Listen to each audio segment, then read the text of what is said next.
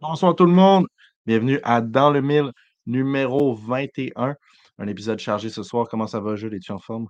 Oui, je suis en forme. Euh, ça va très bien aussi. Yes! Euh, Hier, on a eu un, un podcast un peu, euh, tu Ouais. sais, euh, comment dire, inattendu. Donc, On a fait, on on a a sorti fait une petite des. partie. Pour ceux qui ne savaient pas, avant, Jules faisait de l'impro, puis hier, il a pu pratiquer. là, si jamais tu veux faire un exactement. retour en impro, c'est parfait. Mais pour ceux qui l'ont regardé, ça donne un bon, une bonne surface à ce dont on va parler ce soir. Ben écoute, merci beaucoup, Sébastien. Puis chapeau à toi pour la belle job aussi.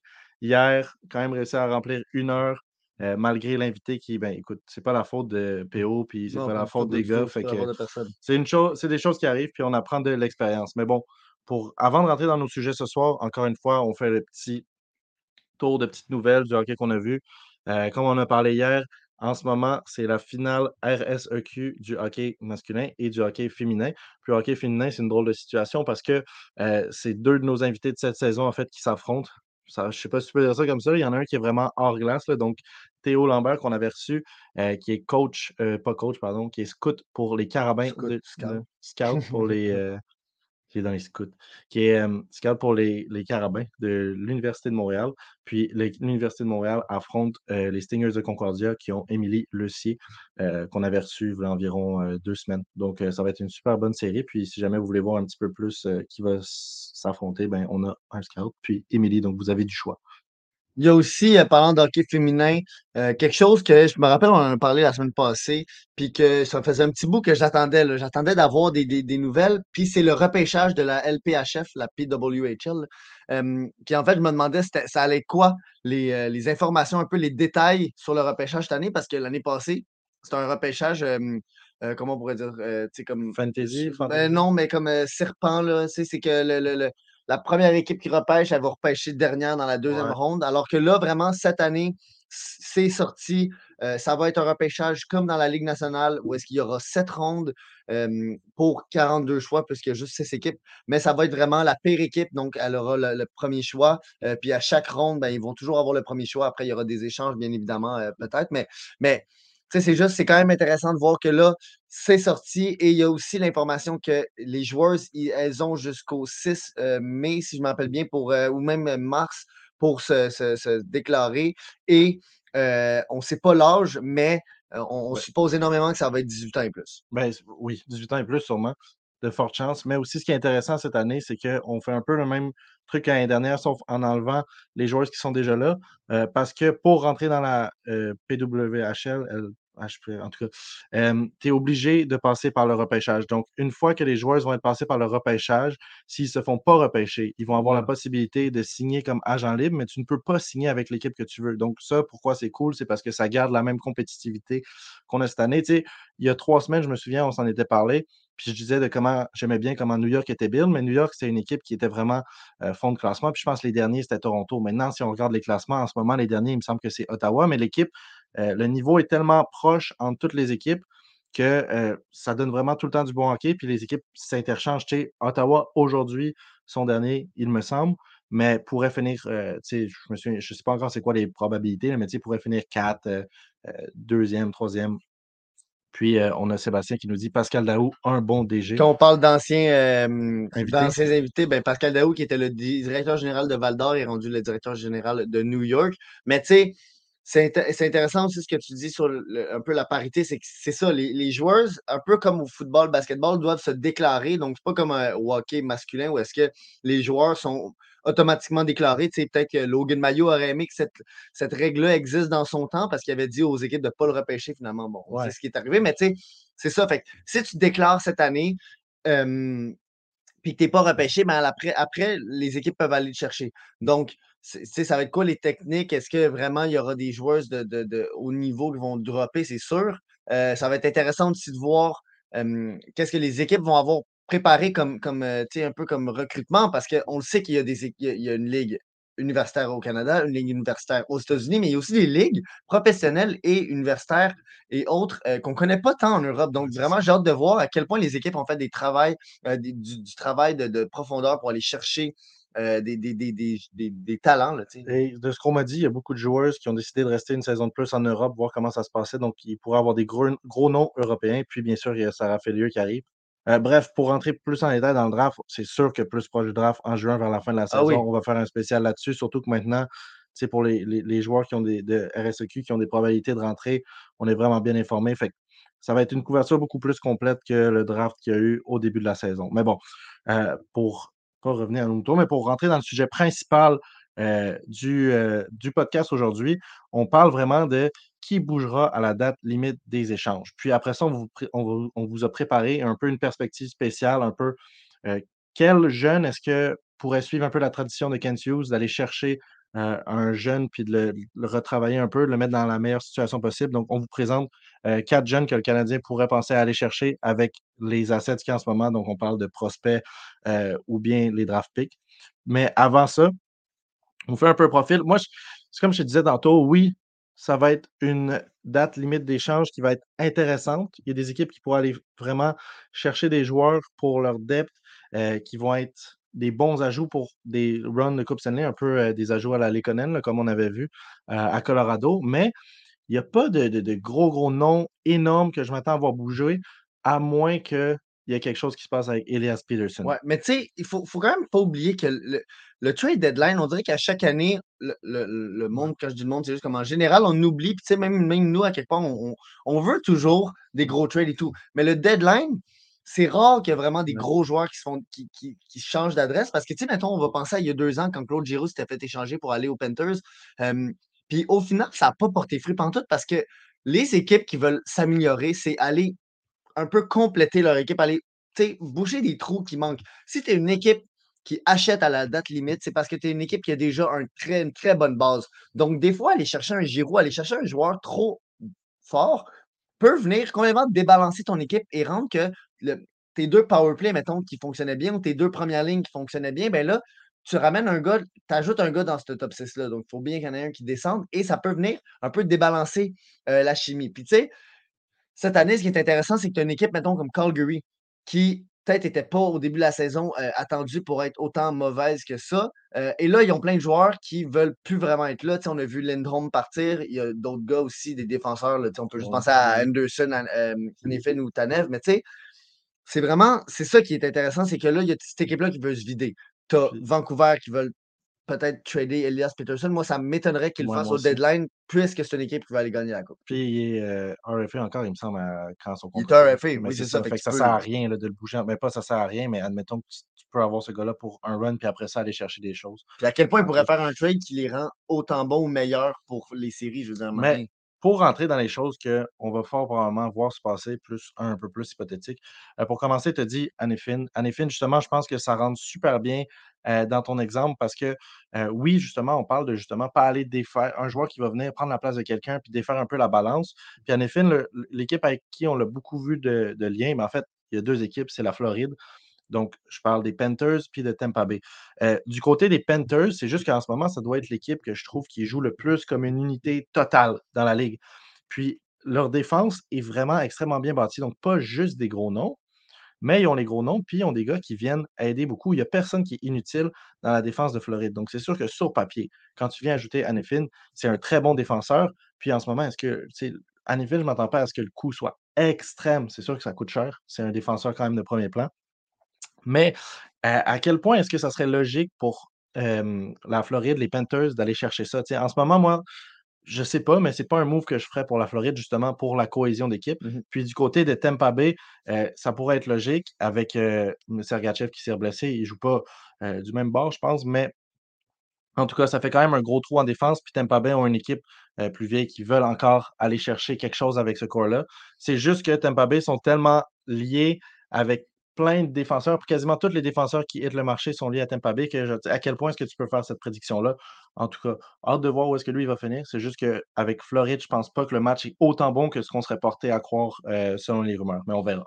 Mais tu sais aussi le gros problème avec Tampa Bay, c'est que tu te demandes, OK, mais qu'est-ce que tu donnes en, en échange? Je veux dire, Anifin, je pense vraiment que c'est celui qui peut aller chercher le plus gros retour, euh, surtout si, mettons, Calgary était prêt à les retenir du salaire. Je veux dire, Anifin, c'est un gars qui avait beaucoup, beaucoup d'espoir quand il était repêché puis quand il était plus jeune. Là, on le sait que c'est un gars qui ne peut pas être un premier défenseur dans une équipe de la Ligue nationale de haut niveau. Est-ce que ça peut être un deuxième?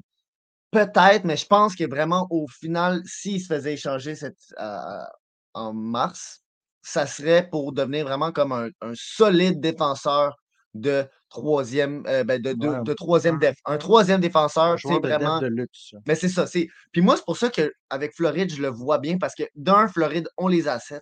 Puis de deux, oui, ils ont leurs bons défenseurs. On va, moi, je vais juste penser à, à Montour, Eggblad, Link, qui sont trois defs mm-hmm. vraiment qui, qui amènent une excellente qualité sur la glace. C'est pas juste les gars qui vont avoir beaucoup de points à côté de leur nom, mais c'est des gars qui, comme tu l'as dit, l'équipe, elle est tellement solide.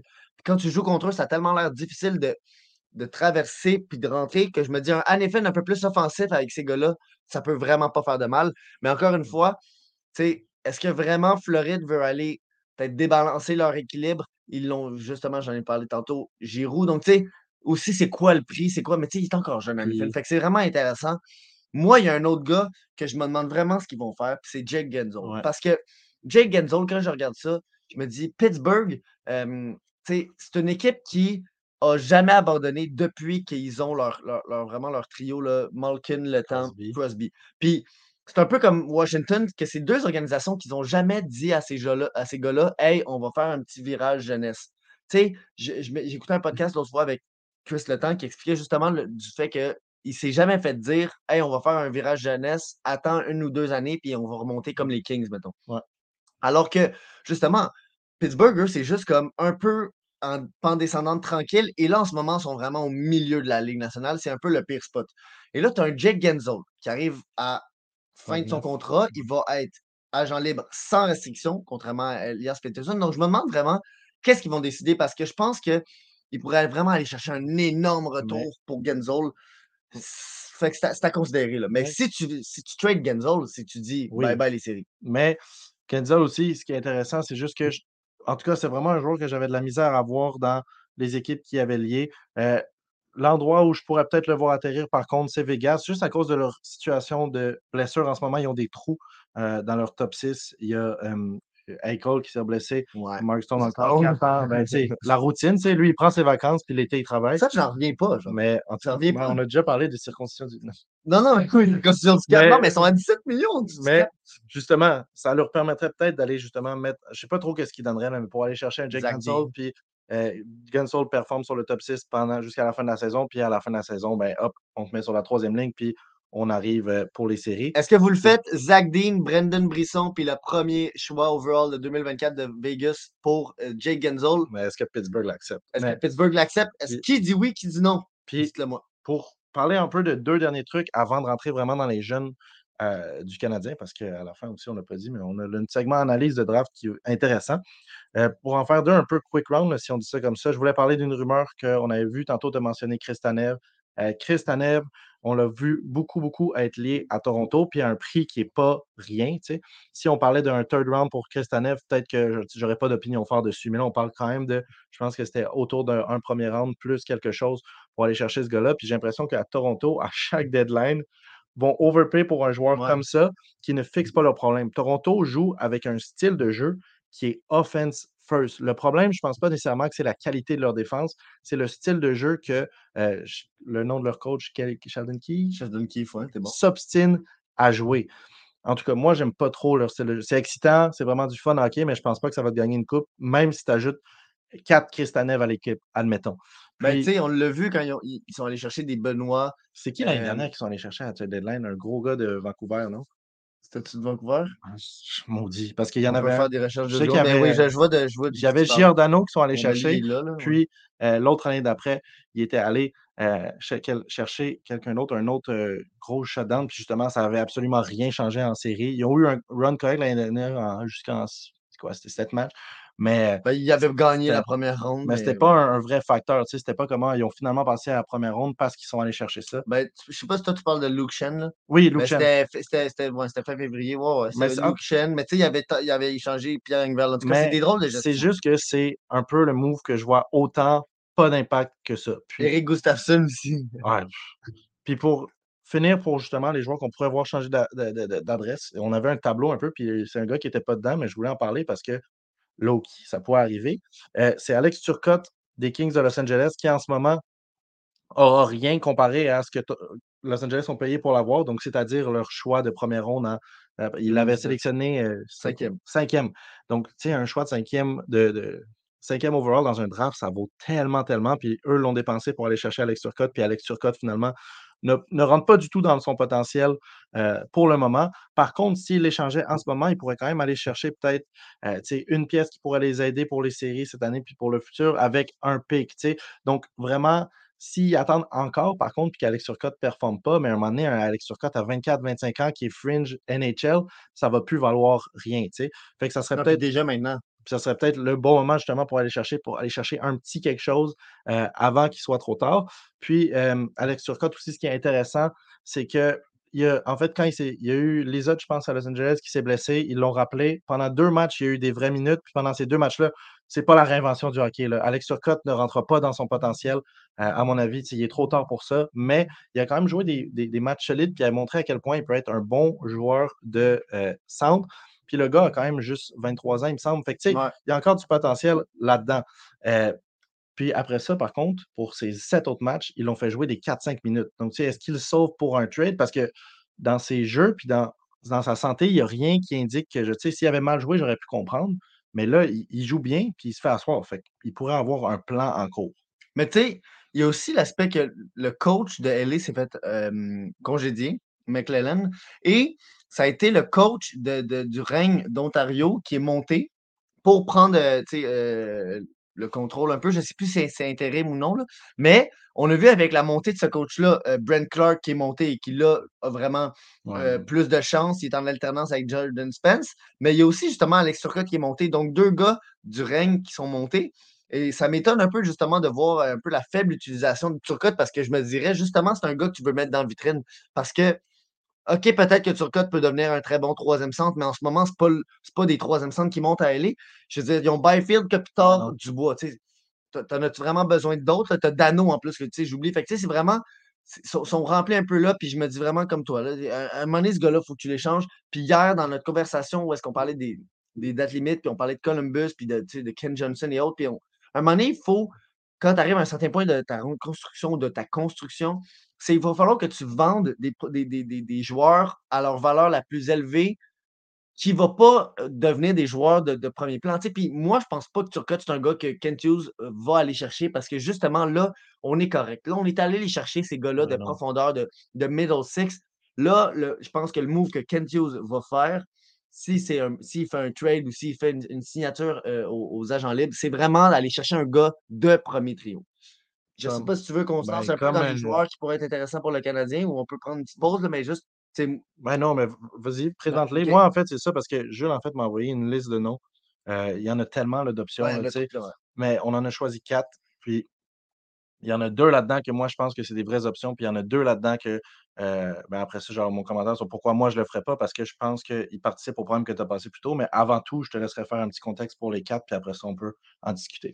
Ben, je pense que je sais quand même un peu c'est qui les les les 2 que Ah tu vois, de de qui je parlais là, mais premièrement, il y a un gars qui est vraiment ça, c'est plus un truc qui m'intrigue, c'est Jonathan Berggren, un jeune jeune, tu sais, il a 23-24 ans, heu, de Détroit. Un un gars qui a vraiment tout pété en Suède. Il il s'en ici, heu, ben, ici en Amérique du Nord. Il est arrivé dans la AHL, sa 1re année incroyable et même par la suite incroyable. Et là, après il a juste jamais vraiment eu sa chance. Il a jamais été capable de vraiment comme s'installer. Puis à chaque fois qu'il y avait un peu de temps de glace, puis des des des des coéquipiers de de de haut niveau, il était capable de produire et donc c'est juste c'est juste ça. Et là, il a dit à, heu, il a dit carrément à Détroit: «Je ne signe pas avec vous». Donc 5 points en 9 matchs en LNH cette saison, ça. puis en AHL, ça va super bien. Donc tu sais, Berggren, c'est un gars que tu pourrais checker puis te dire: «Mais hey, Jules, tu viens de parler du fait que, le Canadien voudrait un joueur d'élite.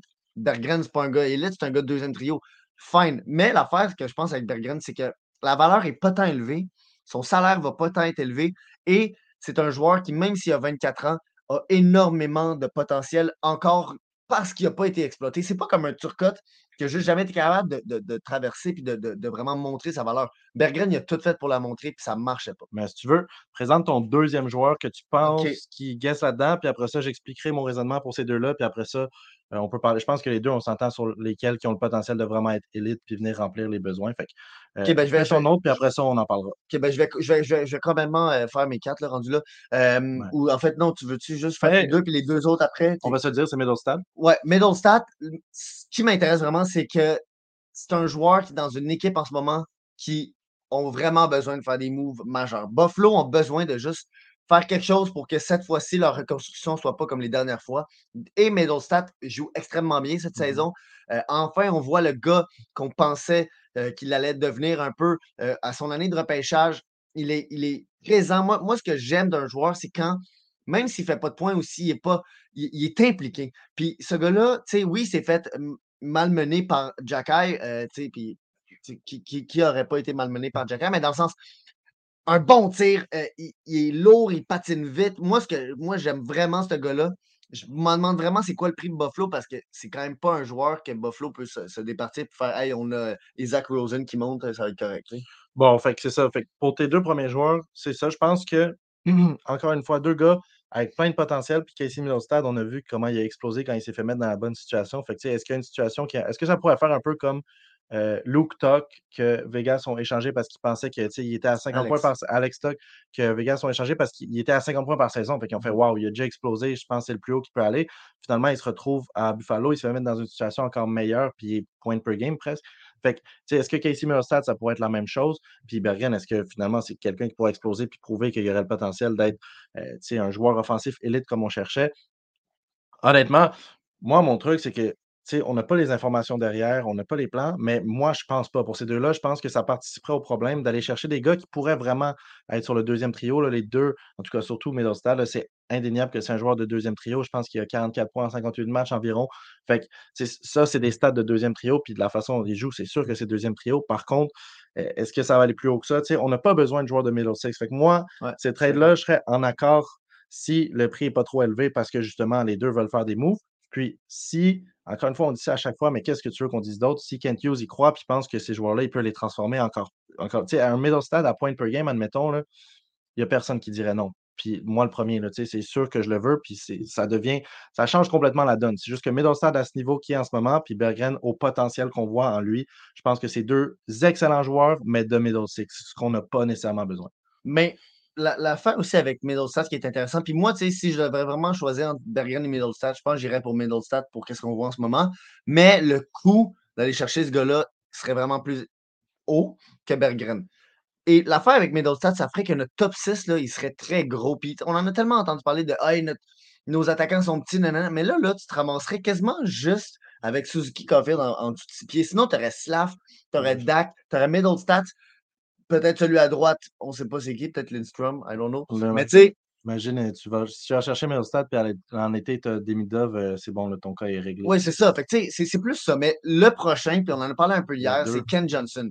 Euh, Ken Johnson, vite, vite, c'est un joueur un peu de superficie, mais un joueur d'énorme talent. Moi, là, à, son année de repêchage, je l'avais dans le top 3 parce que ce qu'il faisait, c'est vraiment tout simplement incroyable. Je veux dire, il était, tu sais, c'était un peu un gars qui était absent des fois, que tu le voyais pas, puis là, tout d'un coup, il allait te faire un, highlight de malade. Donc, ça, ça peut quand même un, une alerte rouge, dans le sens que euh, est-ce que c'est vraiment ça que tu veux dans la Ligue nationale, un gars que tu vois pas, puis tout d'un coup, il apparaît, tu sais, un Patrick Lainé un peu?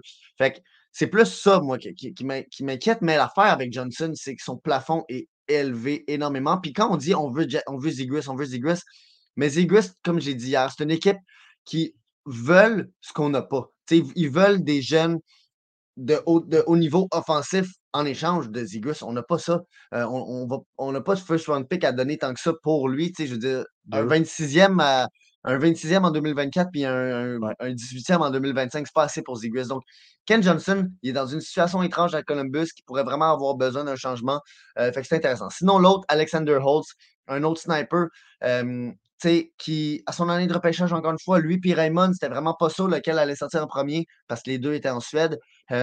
Moi, j'ai toujours aimé son tir, j'ai toujours trouvé ça vraiment incroyable. Dans la AHL, je me rappelle, on, le regardait, puis c'était vraiment comme, tu sais, il avait 19 ans. il était vraiment juste comme. C'est le type de joueur qui joue comme un jeu LNH, mais en AHL. Fait en termes de points, ça translate pas toujours parce que ton placement, en tout cas, HL, c'est un peu plus physique, c'est un peu plus euh, capitalisé sur des erreurs, mais tu vois que ce gars-là a un esprit de hockey ailleurs. C'est juste qu'en HL, c'était peut-être pas la bonne situation pour la bonne situation pour le développer, mais peut-être pas pour le, faire paraître une saison de 82 points. Ouais, puis en ce moment, tu sais, il joue pas vraiment sur des trios qui, le mettent dans un, sous des beaux jours. Il, il, joue très peu avec Hughes, un peu avec Mercer, mais c'est plus ça. C'est plus, moi, je me dis, ce gars-là, il n'est pas exploité.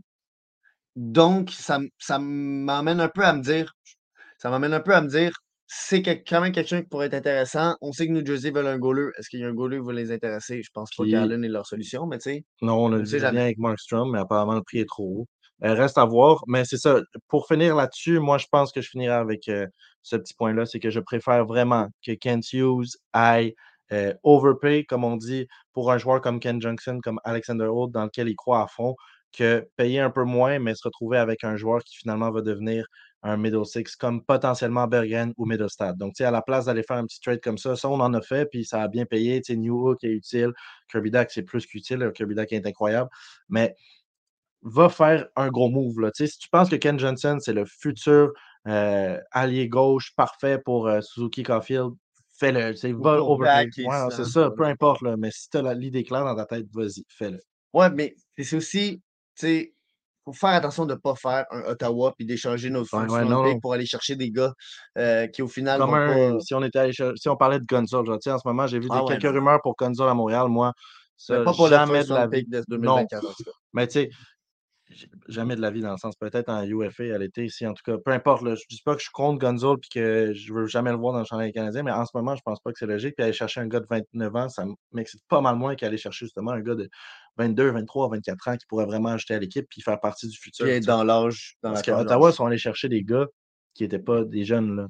C'est comme euh, Giro à Floride, ils sont allés chercher quelqu'un pour maintenant, puis ça n'a pas marché. Donc, sur ce, on a fini de parler de notre sujet principal euh, ce soir. Euh, c'est sûr qu'on va en reparler. Je veux dire, la, date des échanges, c'est la semaine prochaine. Donc, euh, dans deux semaines, il devrait y avoir. Ben oui, c'est ça. Puis dans deux semaines, on devrait sûrement revenir là-dessus. Là, à moins vraiment qu'il y ait une explosion atomique. Donc, tu peux nous sur ce, on se met sur la deuxième, la deuxième fiche de joueurs qu'on va analyser cette saison. Et c'est le Québécois Maxime Massé. donc, comme on a fait la semaine dernière, je pense que c'est important euh, de parler un peu du contexte du joueur avant de dire qu'est-ce qu'on aime, qu'est-ce qu'on n'aime pas. Donc, Maxime Massé, où est-ce qu'il joue? Il joue à Chicoutimi. Euh, c'est la recrue de l'année, l'année dernière, dans toute la LCH. Donc, pas, juste au Québec. Euh, puis, Chicoutimi, cette saison, de quoi ça a l'air? c'est une équipe extrêmement jeune, puis c'est incroyable ce qu'ils font avec leur jeunes. On a Wang, Lecomte, Desruisseaux, c'est ça, le défenseur? Ouais. Non, l'attaquant le centre des ruisseaux. Oui, le centre des ruisseaux. En tout cas, ils ont un défenseur. As Prud'homme. Oui, c'est ça. Jonathan Prud'homme, c'est lui que je cherchais. Euh, Puis, ils ont Émile Guité à l'attaque. Donc, plein de jeunes qui ont été repêchés euh, l'année dernière au repêchage puis qui performent extrêmement bien cette année. Donc, c'est une équipe qui n'est pas encore rendue à aller chercher la Coupe cette saison, euh, mais qui ont quand même aucun flop dans tous leurs choix qu'ils ont fait l'année dernière au repêchage LHMQ. Euh, puis je pense qu'un joueur là-dedans qui vaut vraiment particulièrement la peine de parler, c'est Émile Guité. Émile Guité, à notre avis, en ce moment, c'est le meilleur joueur de Chicoutimi. Puis, on parle d'un joueur qui rend celui autour d'eux meilleur. Je pense j'ai vraiment vu cet effet-là depuis Guité ils l'ont mis sur le même trio que Massé pour des raisons qu'on va discuter plus tard, mais Guité a un talent incroyable à faire des entrées de zone, aller trouver son partenaire. Il y a des visions de passe qui sont incroyables. C'est un joueur que j'ai vraiment hâte de voir où est-ce qu'il sort l'année prochaine parce que euh, le potentiel est énorme. Euh, mais justement, ils l'ont mis avec Massé, puis Massé, ben, ça produit beaucoup plus depuis qu'il y avait Guité. Puis, euh, ben, je pense qu'on peut rentrer vraiment dans pourquoi est-ce que Massé, justement, un joueur comme ça vient autant booster sa, production? Euh, moi, j'aime beaucoup ce qu'il pourrait amener. J'aime beaucoup l'idée d'un Massé qui rentre dans son potentiel. C'est juste qu'en ce moment, j'ai l'impression qu'on voit un peu un joueur qui se cherche. Puis c'est un joueur qui a vraiment un tir solide, euh, un skating correct, manque un peu de vitesse, mais tu sais, overall, c'est correct. C'est juste que je trouve que dedans dans, hem, Massey, il y a rien qui rende lui vraiment un first pick solide? Il y a rien de vraiment élite. C'est vraiment pour l'idée de ce qu'il pourrait devenir qu'on va le chercher. Alors que quand on va chercher, admettons, ben, des médias, c'est un exemple simple, mais admettons, Emile Heming, quand si tu vas le chercher en première ronde, son tir, c'est un talent élite de première ronde qui fait en sorte que moi, je pense vraiment que ce gars-là sortira en première ronde. Massey, plein de beaux petits trucs, mais heu, pas un gros atout qui me ferait comme: «OK, lui, c'est sûr qu'il va en première ronde». Fait que je te laisse développer là-dessus. Ouais, ben, tu sais, juste revenir un peu aussi sur le fondement de de ce joueur-là, l'environnement, le background, c'est un peu comme la semaine passée quand on disait que Lindstrom, justement, c'était pas le meilleur joueur de son équipe puis que c'était un plus jeune, que, c'était McKenna, ben, c'est encore un peu le cas. C'est Massey, c'est quand même le troisième overall pick en 2022 euh, dans la LHMQ, euh, juste après Daigle et euh, Thomas Lavoie. Donc, c'est quand même vraiment sais, un gars qui est pas un flop pour le pick. Je veux dire, pour qu'est-ce qu'il amène, on peut le voir, le 62 points en 65 matchs dans une équipe vraiment qui était très, très faible. Euh, puis cette année, over euh, un point par match avec le A. Donc, tu sais, moi, ça, juste ça, c'est des- c'est c'est- c'est un peu une, une preuve que ce gars-là s'est adapté vite et a été capable de prendre la pression sur les épaules. Puis ça, je le vois juste dans la manière quand, mettons, le jeu est, est arrêté. Puis grâce à CHL TV, des fois, on a juste des, tu sais, la, la caméra qui roule, c'est la pause, mais tu vois qu'est-ce qui se passe sur le jeu, tu vois qu'est-ce qui se passe euh, sur, les bancs et tout. Fait que ça a l'air d'être un gars vraiment apprécié. C'est un gars vraiment bon pour ton équipe. Puis ça, je veux le dire dès le début parce que euh, pour moi, c'est vraiment important d'avoir justement des joueurs qui ne sont pas là juste pour leur propre réussite, puis qui sont pas là, tu sais, euh, juste comme ils s'en foutent un peu des autres. Puis c'est vraiment un gars dans la gang. Il y a plusieurs jeunes, comme tu l'as dit, puis il a vraiment l'air de bien les épauler. Mais moi, je suis quand même d'accord avec toi, mais je vois quand même en lui un gars qui est comme un safe pick. Puis souvent, que- quand on regarde les, choix de, de- de- fin de première ronde, ça ne va pas être nécessairement des steals. Sais, bon, à part, mettons, Pasternak euh, puis Wyatt Johnson, mais c'est rarement des steals où est-ce que les équipes vont aller pour des boomer bust. Qu'est-ce que je veux dire par là? C'est aller chercher un joueur que tu dis, il y a énormément de, de, de- de red flag, d'alerte rouge, mais en même temps, la possibilité que ce gars-là rentre dans la ligue. S'il rentre dans la ligue, il va être une star. Fait que c'est vraiment comme soit il, il, il vient jamais dans la ligue, soit il arrive dans la ligue puis il explose. Alors que Massé, c'est vraiment un choix safe et justement, dans la fin de la première ronde, c'est souvent des joueurs plus safe. On peut penser à, mettons, un autre qu'on avait vu euh, au Québec, Nathan Gaucher, qui vraiment, là, je suis pas en train de comparer leur, leur, euh, leur style de jeu parce que Gaucher, c'est un gars qui est beaucoup moins sur la production de points, mais beaucoup plus sur l'utilité sur la glace. Défensif, la hargne, euh, frapper, être intimidant. Mais c'est un gars qui a été repêché en fin de première ronde et qui est pas mal safe pour au moins un moment donné s'installer dans la Ligue nationale, peut-être comme quatrième centre. Puis Massé, c'est un peu ça. Mais l'affaire avec Massé, moi, comme, comme tu l'as dit, il n'y a pas d'identité. Tu peux pas vraiment dire ce gars-là, c'est un sniper, ce gars-là, c'est un playmaker ou ce gars-là, c'est un power forward. Tu sais, il y a un skating Heu, mettons une vitesse très, très moyenne, heu, c'est vraiment il même dans la Mmh. ligue, heu, junior majeure, des fois, il se fait dépasser c'est par ça, des gars de de au terme de vitesse, c'est peut-être un peu vraiment dessous. mais il y a une bonne tu sais, il y a il y a quand même un bon contrôle de ses edges, il il quand quand il est en train de posséder la rondelle d'être dans des coins ou de de juste devoir comme feinter un peu puis puis se faufiler, il est vraiment, je trouve, il y a il y a une base large et ça fait qu'il est tough à tasser. Puis Sinon, je trouve qu'il tire pas assez. Il a un bon tir. Son release, il est lent, mais euh, il y a de la force dedans. Puis quand justement il y a le temps, la, précision est là. Puis un autre aspect, après on pourra continuer, mais ce que je trouve vraiment qui est, très bon de lui, c'est sa, défensive au haut de la zone. Donc, tout ce qui se passe au niveau des défenseurs puis au niveau de la ligne bleue, il est vraiment bon pour aller bloquer des passes, aller sortir la rondelle de la zone, bloquer des tirs, euh, être dans la face des défenseurs. Dès que la rondelle se ramasse plus bas que euh, les, les cercles de mise en jeu, là, ça se complique un peu. Puis là, il commence à un peu trop comme coller la poque. Mais tant que c'est au défenseur, il est vraiment confortable pour aller les pressure puis empêcher un peu la créativité de ces défenseurs-là. moi, là, c'est aussi ce qui est intéressant avec Maxime Massé, c'est que, si vous regardez, heu, l'affiche, c'est un peu les quand on regarde en bas, ce qui nous saute aux yeux, c'est vraiment sa taille, puis son poids. Donc, c'est un joueur que quand il arrive sur la glace, on s'attend à voir quelqu'un qui est quand même imposant avec son physique, heu, autant que, selon ses numéros avec la POC et tout. Là, moi, ça, c'est l'aspect que je pense qui manque un peu, heu, du jeu de Maxime Massé. Maxime Massé C'est un grand allié qui est très utile à son équipe, mais j'ai l'impression, heu, qu'il cherche encore son jeu beaucoup. Euh, c'est un gars, quand on regarde ses numéros, puis quand on regarde le rôle qu'il a dans l'équipe, puis quand on regarde comment est-ce qu'il est bâti, ça devrait être quelqu'un qui est capable euh, de build le jeu pour l'équipe, être celui qui drive le play, comme on dit. Je ne sais pas c'est quoi la bonne expression en français, là, mais tu sais, en gros, être celui qui est capable de faire des entrées de zone, qui est capable, pas nécessairement de tout le faire avec son trio, mais d'être une des personnes qui est capable de le faire. Faire une entrée de zone, aller devant le net, faire une bonne passe, donc créer beaucoup de chances. Puis en ce moment, quand on regarde Maxime Massé jouer, ses beaux attributs, il les montre vraiment en support. Donc, c'est quelqu'un que quand on est, quand il fait une entrée en zone offensive, il va vraiment aller bien se passer pour que justement, là, avec Guité, ça marche super bien, mais avec ses autres teammates aussi, va aller se placer super bien pour recevoir une passe, être dans un endroit dangereux ou bien se placer pour justement faire une petite passe rapide. Il a une bonne vision de jeu, mais c'est jamais lui qui part le jeu, on dirait. Puis là, ça, c'est ce qui pourrait être inquiétant potentiellement parce que, euh, tu sais, c'est ça qui est curieux par contre, parce que la saison dernière, chez Koutimi n'avait pas quitté, n'avait pas de, de, nom énorme qui pouvait. Maxime Massé, tout seul, a été capable d'aller chercher une saison de 62 points, ce qui est complètement incroyable. C'est pour ça qu'il a, hum, gagné le prix LCH.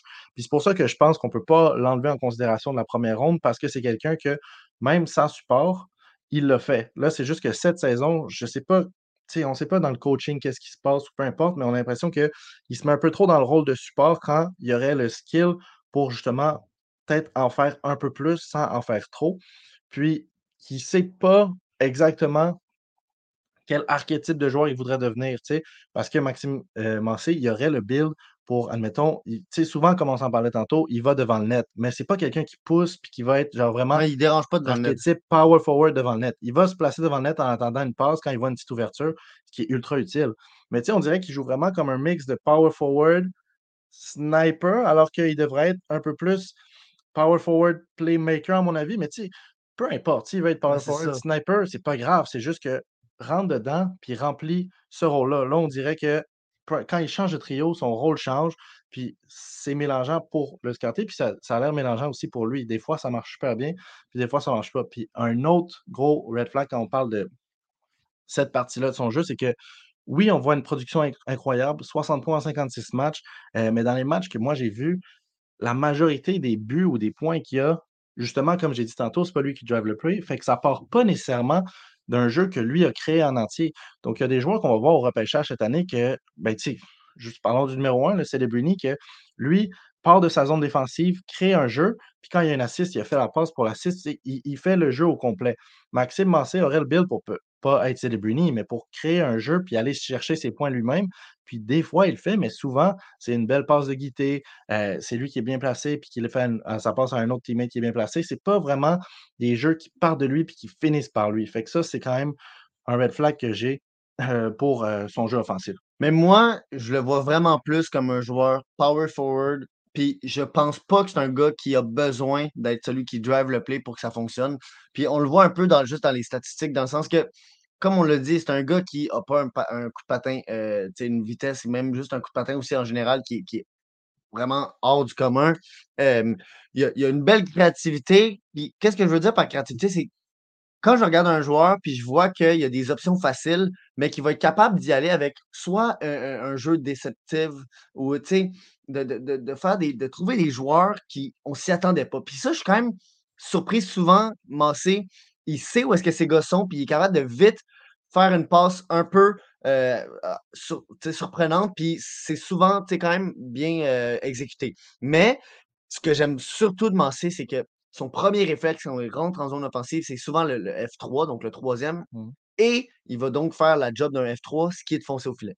Puis, ce que je trouve qui est bien avec ça, c'est que c'est une bonne pratique à avoir, d'avoir vraiment le flair de foncer au filet. Si un de ces gars est au filet, il ne va pas foncer aussi avec. Je veux dire, un peu contrairement à Lindstrom la, la, semaine passée, je trouve que Massé est capable de justement pas se coller à ses joueurs. Puis il est rarement pris dans une position où est-ce qu'il est trop collé. Mais Massé, son, juste son problème, c'est ça, c'est quand il arrive devant le net, souvent, il va juste faire une petite loupe puis revenir pour essayer de retrouver un peu, comme tu l'as dit, une espèce d'identité de sniper puis de se trouver son trou. au lieu d'aller, au lieu de vraiment aller forcer les défenseurs à comme le bloquer et tout, puis à le pousser, puis à le pousser. Euh même qu'une affaire que j'avais trouvé drôle à un moment donné, c'est je, changeais, je changeais justement pour essayer de retrouver un, shift. Puis là, c'était les deux coéquipiers de Mancé qui étaient sa, sa patinoire. Avec un autre troisième, puis Mancé, son numéro, c'est numéro 7.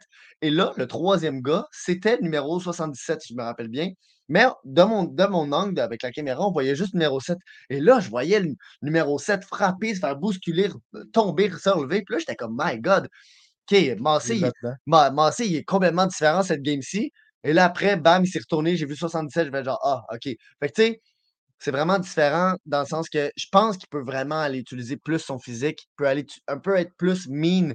Puis il y a un, un, truc qui me frustre, là, c'est il y a deux, trois fois, puis à un moment donné, même, ça fait compter l'autre bord. Il y a de la difficulté à compter les gars quand ils sont dos à lui. Fait que si le gars est devant lui, et puis la rondelle est, comme entre, ben, par-dessus, il n'est pas capable d'aller la chercher. Puis même à un moment donné, c'était Justin Poirier. Justin Poirier, là, il est petit, il est 5 pieds 7, 5 pieds 8 ou 5, 9 max. Pour euh, Massé, 6 pieds 1, beaucoup plus lourd, beaucoup plus large. Et Poirier était capable de sortir la rondelle de la mêlée, juste de dos, comme ça, en éloignant un peu ses bras, et de faire une passe parfaite dans l'enclave pour son coéquipier. Son coéquipier, bam, il l'a envoyé. Et Massé, à ce moment-là, il avait été un peu aimanté par la rondelle, mais c'était surtout comme, come on, t'es pas capable de, de, combattre, puis de, battre Poirier, puis d'aller chercher la rondelle. Puis il y avait eu un moment donné aussi, juste une espèce d'échappée, puis Massé, et, le gars en échappée était pas mal au même endroit. Encore une fois, le patin, la vitesse pas incroyable, mais le joueur l'avait un peu dépassé, puis Massé avait même pas été capable de un peu en lift stick ou de déranger le joueur. Et donc, ça, c'est vraiment un aspect que je trouve qu'il va falloir qu'il améliore parce qu'il ne pourra pas toujours avoir des gars face à face. Je veux dire, à un moment donné, ben, il n'y aura pas le choix là, parce que ça, c'est un aspect. Si tu n'es pas capable de faire ça, puis en plus, tu es lent, ben, à la fin de la journée, ça ne marchera juste pas. Donc, c'est sûr que ça travaille à un plus haut niveau. Je parle dans la GMQ, il s'en sort. mais je pense que justement, ce point-là est intéressant parce que quand il est en zone offensive ou bien quand il est en possession de rondelle, on a complètement l'opposé. C'est un gars que, quand il veut promener la, la POC en zone offensive pour trouver une bonne, prendre un peu de temps pour trouver sa bonne euh, ligne de passe quand il n'y a pas vraiment d'option, il le fait super bien. Il garde quand même, en tout cas, quand il y a la POC sur son bâton, c'est difficile de lui enlever la POC à cause de son physique puis à cause à quel point est-ce qu'il tient fort son bâton. Par contre, quand on arrive en zone défensive, souvent, son positionnement est bon, mais il se met juste un tout petit peu trop loin ou bien du mauvais angle. Tu sais, justement, il pense à repartir à l'attaque. Fait que là, ça fait qu'il est derrière le joueur. Là, déjà, à la base, il y a de la misère derrière, mais en plus, il tient un petit peu loin. J'ai trouvé que son bâton était vraiment mou, puis il tenait souvent à bout de bras en zone défensive. Tandis que si tu t'améliores juste un tout petit peu cet aspect-là, jouer un tout petit peu plus proche euh, des gars en, positionnant son corps, son corps un petit peu mieux, ben, tu peux avoir la même, euh, comment tu dis, la, même euh, que ça marche autant bien que quand lui a la rondelle, parce que quand lui a la rondelle, on voit vraiment un bâton solide. Tu ne peux pas juste aller lui cogner puis lui prendre la poque. Là, ah, puis même, il a l'air lourd. Il a l'air vraiment plus massif. Il a l'air très difficile. comme je l'ai dit tantôt, large, bas. Vraiment, il est fort. Oui, c'est ça. Puis c'est pour ça que je pense aussi que ce, cette, euh, ce concerne-là, ce problème-là avec son jeu, c'est quelque chose qui est vraiment capable d'aller travailler parce que c'est des petits tweaks qui vont aller régler ça. Puis quand il est en attaque, puis il a la POC, euh, il le fait. Là aussi, il y a un dernier aspect de son jeu, je pense, qui est assez important, qu'on a mentionné un peu, mais pas encore plus en détail. C'est vraiment Maxime Massé. C'est impressionnant à quel point, à quel point est-ce que ce gars-là est capable de mettre de la pression sur l'autre équipe, malgré euh, que ce ne soit pas le plus rapide ou le plus euh, ben, très à l'aise sur ses skates, mais sans être le meilleur. avec le skating qu'il a, qui n'est pas le meilleur, être capable de quand même s'avancer beaucoup, aller mettre de la pression sur l'autre équipe sans justement délaisser complètement le côté défensif. C'est un joueur qui est impliqué défensivement, puis qui est impliqué en euh, dans le sens où il met tellement de pression à l'autre équipe qu'ils vont aller faire une erreur. Puis c'est là, c'est l'aspect de son jeu, je trouve, où c'est le seul aspect où il utilise vraiment le plein potentiel de son gabarit parce qu'il met tellement de pression quand un gars de 6 pieds 1, 82 kg qui arrive devant toi, ça force les défenseurs à faire un move vite. Puis ça, je pense que s'il continue à le faire autant bien puis à s'adapter aux autres ligues, ça, c'est quelque chose qui peut marcher super bien, même à des hauts niveaux. Puis ça rentre vraiment dans ce que tu, comme ce que tu dis tantôt, tu sais, un, gars sur un safe pick, puis un gars sur ton troisième trio qui est gros comme ça, puis qui peut forcer des erreurs de l'autre bord, aller chercher des petits buts. C'est facile, entre guillemets, pas pour dire qu'il n'a pas travaillé pour le but, mais qu'il a mis de la pression puis qu'il y a eu un but facile parce qu'il a travaillé pour, ça peut être extrêmement utile. Puis, ben c'est ça. Puis, juste attendre une affaire, là. moi, c'est une des raisons pourquoi je peux voir une équipe aller chercher vraiment en première ronde. Parce que oui, il y a des belles stats offensives, puis ça va sûrement devenir de mieux en mieux juste parce que son équipe est jeune autour de lui. Puis ces jeunes-là, comme Lecomte, Guité, Wang, vont juste devenir meilleurs. Dans les deux, trois prochaines saisons, il va être entouré de joueurs incroyables. Mais c'est ça, c'est y a vraiment un style professionnel que je ne l'ai pas vu une fois dans les, dans les trois matchs que j'ai regardés. Euh, vraiment, juste en me concentrant sur lui, là, je j'ai regardé des matchs pour Wang et Guité et tout, mais je ne me, concentrais pas tant sur Mancé euh, que ça. On l'a vu jouer en personne même. On l'a vu jouer en personne aussi, mais tu sais, c'est dans le sens, là, vraiment, en regardant juste lui, comme tu l'as dit, il y a très peu de, de, moments où est-ce que tu te dis comme il est hors position ou il met peut-être son équipe un peu en danger. Puis même ce que j'ai trouvé souvent, c'est pour contrer avec son, son, coup de patin, souvent il va être capable de se positionner d'une manière qui va faire que c'est, mettons, son déruisseau, son centre, qui est souvent son centre, va être capable de lui faire, mettons, une longue passe pour aller le, le, prendre dans sa course, en pleine course. Donc, il est capable de, de un peu justement pallier à ses, à ses défauts. Puis ça, c'est d'autres traits que je trouve que c'est un aspect quand même professionnel de lui. Puis je pense que une équipe peut le voir pour faire. Il y a des bonnes stats offensives, il y a des atouts clairement offensifs euh, à exploiter. Je pense que son tir est un aspect vraiment euh, que, pourrait développer, à aller trouver une manière qu'il tire plus. Euh, puis justement, une équipe qui se dit, nous, en fin de première ronde, euh, on veut un gars qui va rentrer dans notre line-up. Tu sais, mettons un Tampa Bay, un, Colorado, un, euh, Vegas, whatever, une équipe dans ce type-là qui, qui ont une bonne base, qui est quand même vieillissante, mais qui ont besoin que dans deux, trois ans, des gars rentrent pour euh, la faire un peu, ouais, c'est ça, faire un peu. Toronto aussi. Un suivi pour Toronto, mais là, ils n'ont plus leur first. Non, c'est ça. Mais qui sait, peut-être qu'il va dropper un peu. Mais en tout cas, c'est ça. C'est juste que vraiment cet aspect-là que tu dis, c'est 100% vrai. C'est qu'il y a des matchs où tu dis, OK, en ce moment, il joue exactement le rôle qu'il pourrait jouer au, à un niveau plus haut. Fait que c'est sûr que ça se transmettrait bien. Le seul problème qu'il y a là-dedans, c'est que souvent, il change de rôle, puis souvent, il change d'identité de joueur. Fait que, tu vois qu'il cherche. Mais une fois qu'il se trouve là-dedans, puis qu'il fait ça tous les matchs constamment au même niveau, il n'y a aucun problème avec le fait qu'il soit un joueur de support. C'est mmh juste qu'en ce moment, on n'a pas l'impression euh, pas, j'allais dire qu'il sait ce qu'il fait, c'est pas vrai, là, il, sait, il sait ce qu'il fait, juste qu'il sait vraiment le rôle qu'il doit remplir. Tu sais, OK, je suis un joueur de support, moi je joue latéral, je fais tel nombre de pressions, en défense, c'est ça mon rôle, puis overall, je ressemble à un power forward, euh, tu sais, playmaker. Good, là, il n'y aurait pas de stress, puis il joue un jeu qui est déjà au niveau haut, fait que, il ne se retirera pas top 10, mais ça peut être un bon pic de l'influence. C'est juste qu'en ce moment, je pense qu'il a besoin de prendre un peu de stabilité, mais c'est vraiment le type de gars qu'on pourrait voir sortir, deuxième ronde parce que personne n'a voulu le prendre en première ronde, que cet été, il travaille sur ses gros problèmes, puis il y a un camp LNH en plus, puis que la saison prochaine, il arrive, puis qu'on soit comme, OK, quand même, il a réussi à se trouver. Cet été, il a trouvé son jeu, puis l'équipe qui l'ont pris ont fait toute une affaire. Puis je pense que c'est aussi là la différence entre justement, mettons, des, des, scouting reports, des listes de, de, de monde comme nous, de, de, autres euh, amateurs de, de, de, de, recrues, de, parce que une équipe, elle aura la, chance de lui parler, elle aura la chance de parler à des anciens coachs, elle aura la chance de, un peu se, renseigner. Puis je pense que c'est un joueur qui est vraiment important de justement aller voir un peu les, autres aspects de ce gars-là parce que tu peux pas toujours juste, tu peux pas toujours juste avoir euh, le, style de jeu, puis ah, il s'amuse bien avec ses, ses, euh, ses, coéquipiers, ok, fine, on le veut, il a l'air de. Tu sais, faut que tu le rencontres, puis je pense que c'est le genre de joueur que tu rencontres, puis tu peux faire comme, ok, il y a vraiment une attitude qu'on aime. Tu sais, mettons un, un, Jacob Fowler, ça n'a pas rapport, mais un Jacob Fowler, l'année passée, le Canadien est vraiment tombé sous le charme de ce gars-là. Vraiment fait, ok, ce gars-là est prêt à venir sur le marché de Montréalais. Il y a, les, il y a, la manière qu'il parle, la manière qu'il qui est tu sens que ce gars-là veut compete puis veut être le meilleur goaler au monde. C'est un peu ça. Massé, je ne sais pas, il est comment hors glace, mais vraiment, moi, je me dis, s'il y a une équipe qui tombe euh, un peu euh, en amour avec le personnage, la manière qu'il est, puis sur la glace, le, type de joueur qu'il est, je pense vraiment que c'est qu'il pourrait bien tomber. Fait sur la glace, c'est ça nos évaluations. On ne peut pas savoir plus. Aussi, justement, quand on en parlait tantôt aussi un peu avant, puis on en a parlé quand on parlait du match qu'on avait vu justement de lui contre Blainville, c'est qu'on ne sait pas aussi c'est quoi qui lui est demandé des coachs. Fait que, je pense à Galchenyuk quand il avait commencé avec les Canadiens. Souvent, ce qui était reproché au coach, c'est OK, là, vous le mettez à gauche, vous le mettez à droite, là, vous le mettez au centre, tout ça en cinq matchs. Fait que le joueur est un peu perdu.